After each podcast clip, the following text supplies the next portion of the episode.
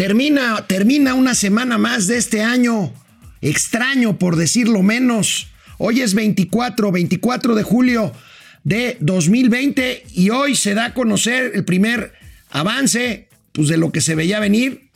La caída de la economía mexicana al mes de mayo, el INEGI reporta un desplome de 21.6% en términos anuales del Producto Interno Bruto Mexicano al mes al mes de mayo. Y hoy, hoy saludo con mucho gusto en forma remota a mi amigo Mauricio Flores Arellano que está, que está en una transmisión, insisto, remota porque acaba de dar positivo a Ñero Vid 19.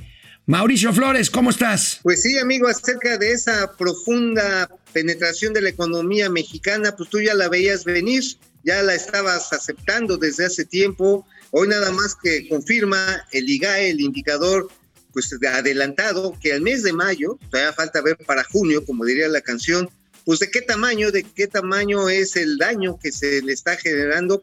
Y al punto de que, pues, este, como lo decíamos en nuestro break news, actividades que eran tan importantes para la economía, por ejemplo, de la Ciudad de México, eh, pues el Fórmula 1, el Gran Premio de México, pues este, pues ya, no fue este año, será hasta el que viene. Ya bailó el Gran Premio de México, se pospone para el año que entra. Habría que ver si también se amplía un año más el contrato de la, de la Fórmula 1 con, con la Ciudad de México. Veremos, pero bueno, empezamos momento financiero. Hoy es viernes y los mercados lo saben. Esto es Momento Financiero. El espacio en el que todos podemos hablar. Balanza comercial. Inflación. Evaluación. Tasas de interés. Momento Financiero. El análisis económico más claro. Objetivo y divertido de Internet. Sin tanto choro. Sí. Y como les gusta. Peladito y a la boca. ¡Órale! ¡Vamos, réjete bien! Momento Financiero. Bueno, antes de hablar, antes de hablar de la economía Hablemos del relevo, del relevo en eh, la Secretaría de Comunicaciones y Transportes. Eh, desde el lunes veníamos comentando que habría presentado su renuncia Javier Jiménez Espriu a la Secretaría de Comunicaciones y Transportes. Sí, el enterrador del aeropuerto, del proyecto del aeropuerto de Texcoco, Javier Jiménez Espriu, se va del gabinete y como podemos ver en esta imagen, hay un cambio, un cambio generacional en la Secretaría de Comunicaciones y Transportes. Ahí está, su lugar será ocupado por Jorge Arganis Díaz Leal, como podemos ver en esta que parece pintura de Velázquez del Museo del Prado. Un claro cambio de generacional. Amigo Mauricio Flores. Bueno, mira, si lo medimos en términos de carbono 14, probablemente encontremos algunas diferencias de edad. Por ejemplo, el, ingeniero Arganis tiene 78 años, el señor Javier Jiménez Espriu, 82. Ahora, aquí, este, independientemente de que tenemos que llegar todavía a un acuerdo con el Instituto Nacional de Antropología e Historia, por esto de, los inmuebles históricos, que no hay que maltratarlos, digo, hay que llevarlos en su refrigerador para que no se nos desbaraten. Déjame decirte que la edad promedio de los ingenieros civiles en México es de los más altos a nivel profesional. El promedio de edad entre el gremio de ingenieros civiles es de 65 años. ¿Por qué? ¿Qué crees, amigos? Los jóvenes, como tú comprenderás, este, pues dejaron de estudiar hace años ingenierías porque no era negocio, porque México dejó de hacer ingenierías. Ahora, ¿sabes qué es lo relevante de esta salida? De que el señor Jiménez Espriu, pues anduvo muy preso para muchos proyectos del presidente, pero a la hora de la hora, pues como diría la chavaliza, la de tu edad, amigo, por ejemplo, pues este, pues el Pérez Prado, ¿eh? Gacho, Digo, quién sabe si sepan los millennials qué quiere decir cuando digas la Pérez Prado, ¿no? Pero por ahí va. Bueno, entonces ahora los ingenieros son youtubers o influencers. Bueno, en fin, el presidente de la República anunció ayer así el relevo en la Secretaría de Comunicaciones y Transportes.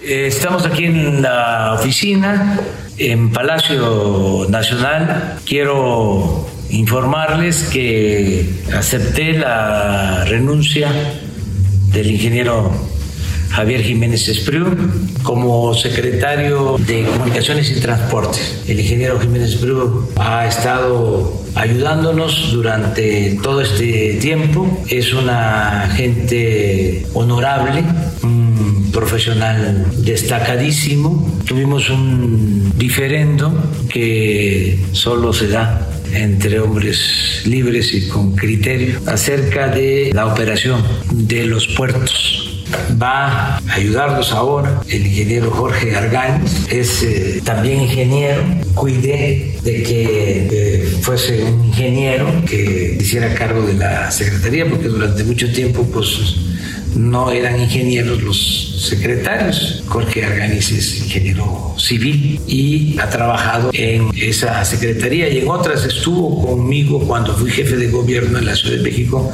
fue director de obras públicas aquí en la Ciudad de México, entre otras actividades. Entonces eh, le tengo también mucha confianza y agradecerle a los dos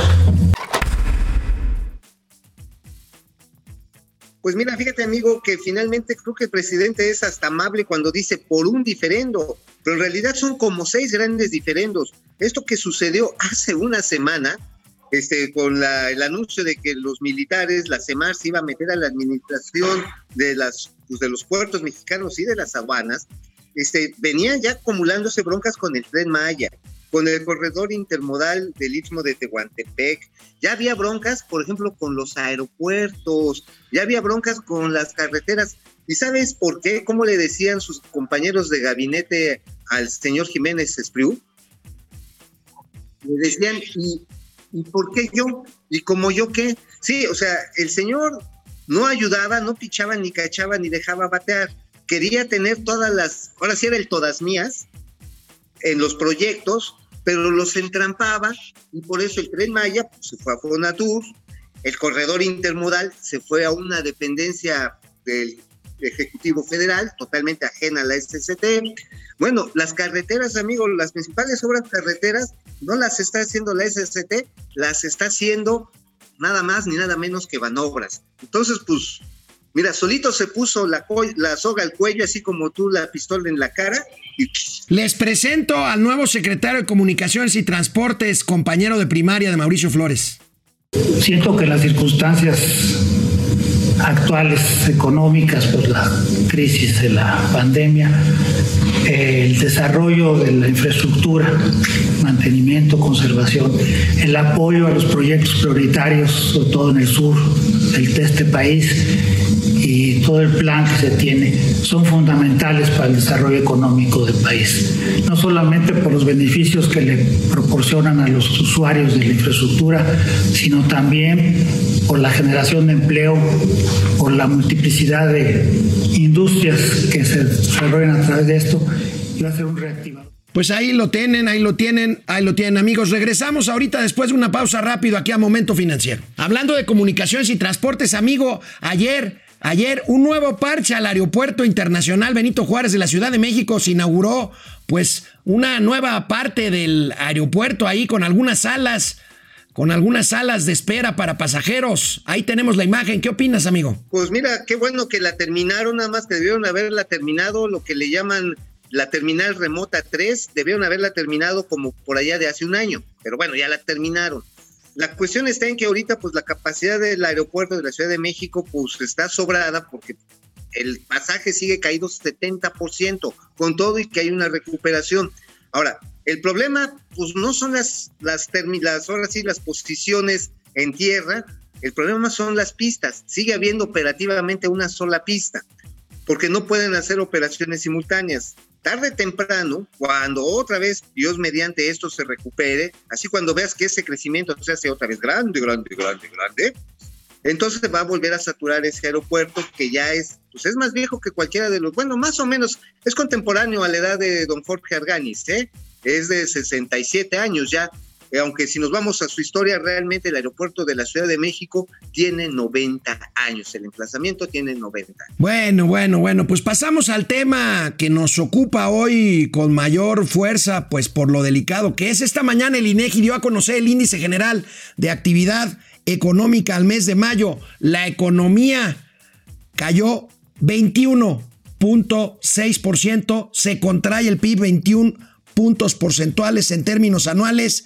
Veamos cómo se ve esta brutal caída. Miren, ahí la tienen, justo la caída que fue muy ligera, pero caída al fin y al cabo, es el inicio del gobierno de López Obrador y luego este año, al mes de mayo, Vea nada más, bueno, abril y mayo, y como dice Mauricio, falta junio, amigo. Así es, yo creo que tú ya lo habías pronosticado de atrás tiempo que venía la Gran Depresión, ¿no? Este, y pues sí, digo, ahí está una caída que representa una quinta parte de la riqueza de este país y que, por ejemplo, Jonathan Heath, el subgobernador de Banco de México, anotaba de manera a, nivel humano lo que eso significa. Significa que el 31% de los hogares en este país perdió a alguno de sus miembros el trabajo y el 62% vio disminuir su ingreso. O sea, estamos hablando de un empobrecimiento, así hay que decirlo, empobrecimiento generalizado. Y bueno, las cosas ya venían mal, o sea, ya venía la situación con pérdida de confianza, básicamente por idiotas como la de don Jiménez Espriu de cancelar el aeropuerto en Texcoco. Acuérdate que él fue uno de los principales impulsores de que le dieran en su Mauser al aeropuerto, al nuevo aeropuerto de México. Este, pues, finalmente ni se lo que dejaron a él, se lo llevó la Sedena, ¿no? Pero todo esto se está reflejando, amigos, se está reflejando en un problema de riqueza y de empobrecimiento y de achicamiento de futuro, de expectativas, sobre todo para los más jóvenes. Veamos la tabla que tradicionalmente les mostramos cuando el INEGI da a conocer crecimiento económico. Amigo, 21.6% en términos anuales al mes de mayo, correspondiente al mes anterior, al mes de abril, cae 2%, 2.6%, pero aquí lo importante, amigo, actividades primarias suben 2.5%, ahorita nos lo explicarás, pero la caída está en las actividades secundarias, que se cae casi 30% el PIB en actividades secundarias. Y en actividades terciarias se cae casi 20%. Pues mira, eso sí, a pesar de todo lo que significa la pandemia y bueno, también la, una mala administración, una mala gestión, el campo sigue siendo el gran baluarte de este país. Está creciendo y fíjate, ayer Bosco de la Vega, el presidente del Consejo Nacional Agropecuario, dio una entrevista muy interesante en un periódico de allá de Ciudad Obregón y resulta que decía, oigan, somos los que estamos salvando este país y le están quitando recursos a la Secretaría de Agricultura y Desarrollo este, Rural. A la SADER le han quitado más de 6 mil millones de pesos. O sea, perdón la expresión, ¿qué pido? O sea, lo que está ayudando a este país a tener comida en la mesa, a que no tengamos una hambruna, lo que está sirviendo para jalar algunos ingresos, estamos quitando el dinero. O sea, ¿En qué cabeza cabe eso? Oye, amigo, bueno, y ayer, ayer, cabeza, bueno. ayer el INEGI, como anticipándose a esto que da a conocer hoy de la caída esta tremenda de la economía mexicana, dio a conocer una interesante encuesta sobre los efectos de la pandemia y las consecuencias económicas de la misma en las empresas mexicanas. ¿Por qué no vemos algunas de las cifras que arroja estas encuestas? Primeramente, amigo, el 93% de las empresas fueron afectadas, solo el 6.8% no lo fueron, seguramente pues algunas empresas ahí que tú nos dirás cuáles son las que no, no, no han sido afectadas. Y aquí tenemos algunos datos, algunos datos de esta encuesta. 93 ciento de las empresas fueron afectadas. Tan solo 7.8% de las empresas en el país obtuvo algún tipo de apoyo entre la crisis sanitaria 30% de los hogares en el país, por lo menos un integrante, como decías tú, perdió su trabajo y en 65% de los hogares hubo pérdida de ingresos, amigo. Pues mira, aquí las empresas que no salieron tan dañadas, por ejemplo, son algunas ligadas al sector alimentario, por ejemplo, Gruma tuvo un crecimiento, Gruma, la gran fabricante de harina de maíz, tuvo un crecimiento de 25% de ventas durante este primer semestre, la verdad muy meritorio. Otras compañías como por ejemplo entregas a domicilio, por ejemplo en Walmart, fueron muy exitosas. Otras fracasaron en ese intento como Liverpool, que perdió una demanda colectiva por parte de consumidores que se quejaron por el mal servicio. Pero fíjate, tecnología de la información subió, pero el resto de la economía se vino en la parte moderna, la parte industrial, la parte de servicios, se vino a pique. Eso es lo que estamos viendo y lo que estamos viviendo. Tecnología de la información, aplicaciones como Zoom, eh, aplicaciones como Mercado Libre, que ahorita vamos a hablar de ellos. Este, pues gente que se pues, no se aprovechó a la mala, simplemente las circunstancias permitieron que sus negocios, que sus negocios florecieran. Se le bajó el salario, amigo, por la COVID-19 a 15.2 millones de trabajadores. Vaya Uf. situación la que estamos viviendo. No, bueno, pues sí, es un empobrecimiento general. Digo, amigo, pues a mí la verdad está en que antes me gustaba echarme mi Johnny Walker etiqueta negra, pues ahora me tengo que echar tonalla, por eso me veo medio, medio lastimado, ¿no? Digo, pues ya en vez de whisky, pues le echas matarratas. Este, hay un cambio, una sustitución muy importante en el consumo. Ahora sí estamos consumismo, consumismo, traje como el, Sí. el nuevo secretario Arganis, digo, sacó el, el- el traje que yo creo que usó cuando se casó. Y la verdad, amigo, pues hay un cambio profundo en los hábitos de consumo por la pérdida de ingresos. Tiempos confusos, amigo, que según López Gatel ahora resulta que las cubitas, estas que nos gustan, las cubas, el veneno es la coca y no el bacachá. No, pues sí, yo por eso sírvanme veneno doble, hasta en el café. Ahorita, ahorita que regresemos del corte vamos a hablar, pues por lo menos allá hay unos créditos para los hoteles, pero regresamos en un momento, Canal 76 de Easy, de lunes a viernes, 4 de la tarde, y en Spotify, Momento Financiero, Economía, Negocios y Finanzas.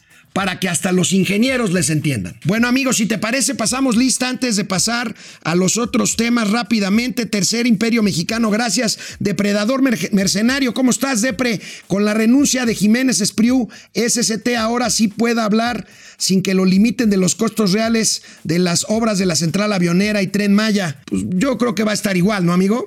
Sí, no, no va a haber cambio ahí. Finalmente, pues Arganis hay que recordarlo, pues fue mano derecha de Marcelo Ebrard cuando él fue jefe de gobierno de la Ciudad de México. Es un buen ingeniero, sí le conoce el tema de la ingeniería, pero yo no quiero ser chismoso, pero yo les agarré unas tranzas con compra de pinturas, con compra de pinturas que hicieron, este, y pues por supuesto se fueron este, generando una situación complicada en el largo plazo. Pero ya después hablaremos. Carlos Ramírez, Nidia Cruz, Francisco Guerra. eh, Francisco Guerra nos dice a preparar una carnita con Chévez. Claro que sí, provecho. Este. Claro.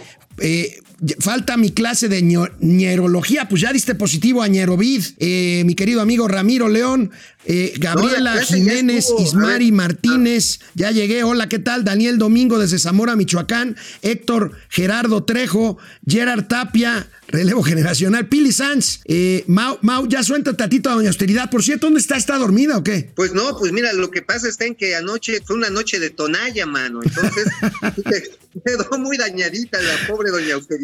Entonces sí. La este, dejaste adolorida de los huesos, o sea, de todo. Javier Camarena, eh, Ma- Mauri dice que ese virus ya murió varias veces. Ahora imagino que es un bicho londinense. Cuídense, chamacos, desde Tijuana. Ramiro León, Jesús Saga, José- Jorge Cal, Paco Franco Vera, el nuevo secretario, otra de las ratotas de segundos pisos. Pues más bien el nuevo secretario tuvo que ver con la línea 12 del metro, ¿no, amigo? Este, también los segundos pisos fueron un asunto muy caliente en su momento, ¿eh? Bueno, en YouTube, Entonces- Salvador, Salvador Gallegos, ¿saben dónde puede consultar el documento íntegro de reforma para fortalecer el sistema de pensiones? Mira, yo te recomiendo que entres a la página de la Mafore. Ahí viene un documento muy completo de la reforma. Guillermo Jiménez Rojas, Oscar Grande, Tercer Imperio, Gerardo Eric, Abraham López Mójica. Hoy en la mañanera salió AMLO a decir nuevamente que la pandemia va a la baja justo cuando ayer se registró el mayor número de contagios. Esto es inexplicable, la verdad. Y el presidente dijo también que no usen cubrebocas. Sí, se- sí usen cubrebocas, por favor. Estamos en el pico de la pandemia. A- Alfredo, Alberto No, estamos, ¿Sabes en qué pico estamos, amigo? Estamos en el pico del sopilote. Neta, o cantidad de gente que se está enfriando. Y la verdad sí es preocupante, o sea, digo, y cuando dicen, no, sí, ya, todo está bien. Híjoles, o sea, Dios mío, sí estamos en un problema. Híjole, bueno, mientras tanto, el secretario de Turismo, el señor Miguel Torruco, anunció junto con la banca comercial, con el presidente de la Asociación de Bancos de México, Luis Niño de Rivera, y la banca de desarrollo, esta banca que es del Estado mexicano, créditos por 11 mil millones de pesos a los hoteles. Tenemos aquí la imagen de pues, la reunión virtual, que ahora es, es lo de hoy, ya no hay reuniones así en vivo. Ahí están 11 mil millones de pesos para hoteles pequeños y medianos. Amigo, vaya que si les hacen falta. Pero urgentemente en la Riviera Maya, amigo, la pérdida de empleos es monstruosa. Estamos hablando de más de 180 mil personas que perdieron literalmente su chamba. Algunos grupos hoteleros, pues, pero híjoles, rudísimo. Qué bueno que empiezan estos apoyos, pero creo que están llegando como la caballería cuando agarraron a Coster los apaches, ¿eh? Ya nada más llegaron a recoger muertos, sea, neta. O sea, sí se tardaron mucho y el problema está en que las empresas que no van a revivir ya no revivieron. Como No. diría el clásico de UMS, si te moriste, pues ya ni compres boleto. Es cierto, Punto. sí, parece que llegaron tarde. Vamos a ver si todavía logran rescatar estos créditos que, fundamentalmente son créditos bancarios que serán garantizados para bajar la tasa y las condiciones, mejorarlas. Serán garantizados por la banca de desarrollo. Fundamentalmente estamos hablando de Nacional Financiera y del Banco Nacional Muy de importante. Comercio Exterior, Bancomex. Amigo, ayer circuló en redes sociales una maravilla, un oficio de la Secretaría de Relaciones Exteriores que oficializa las horas nalga en casa. Este, Órale, tenemos el oficio. Vean. Vean el oficio y vean lo que está marcado en el recuadro, amigo. Es una joya. Este, por supuesto, habla del trabajo en casa, pero miren esta, e- este, este, esta joya por lo anterior y para garantizar que las personas eh, servidoras públicas de mandos medios y superiores se queden en casa a realizar el trabajo que les corresponde, deberán notificar a su superior inmediato a través del WhatsApp el inicio de la jornada, su ubicación en tiempo real por ocho horas, abrir su conversación por WhatsApp. Pues ahora sí que documentar las horas nalga, amigo. Así es, pues mira, tú me pones a pensar, pero la verdad es que sí es, así es. Ahora, ¿cómo lo vas a comprobar? ¿Le vas a sacar una foto un screenshot a, a tu sillita donde estás? Digo, ese es el síndrome de la gallina ponedora, viejo. A- ¿Sí sabes Ayúdame, es? productor. Este hombre está desatado, es un naco. Ay, ay, tú, yo soy muy elegante. No, a ver, mira, ahí te va. Llegas, te sientas a las 8 de la mañana, no te levantas para nada, estás ahí frente a la pantalla y tecleando, y hasta las 8 de la noche te sacan ahí como gallina de estas de granja, y todo lo que haces realmente te cuesta un huevo. Ese es el Bueno. síndrome de la gallina. Bueno, amigo, y una, ahí está, ahí está, Edu Cuñero, ahí está mi amigo Mauricio Flores a la distancia, ya, lo saludaré. ya lo saludaré con mucho gusto, como siempre, aquí el próximo lunes. Pero bueno, Mercado Libre, esta empresa, esta empresa de distribución de productos de consumo. Constituyó, construyó el primer centro de distribución en la región del, del Bajío. Es el tercer gran centro de distribución de Mercado Libre en el país. Ayer lo dimos a conocer a través de un tuit de Momento Financiero. Hay una inversión de 27 millones de dólares.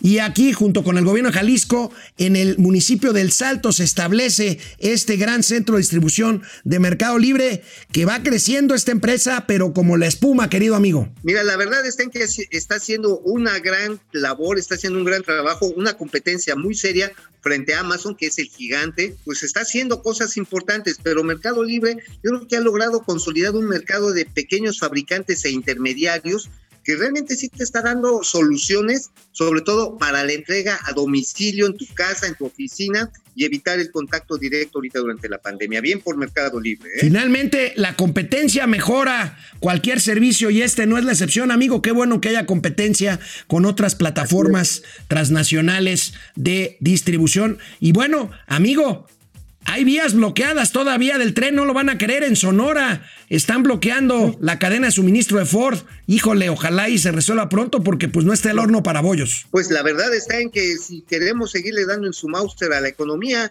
a nuestros trabajos, a nuestros patrimonios, pues podemos hacer eso, agarramos, nos plantamos, cerramos carreteras, vías del tren y vámonos a la Burger Tot. Pues vámonos, vámonos, porque es fin de semana. Si no pueden, si pueden, no salgan y usen cubrebocas y salen, por favor. Nos vemos el lunes. Nos vemos. Vamos, réjete bien. Momento financiero.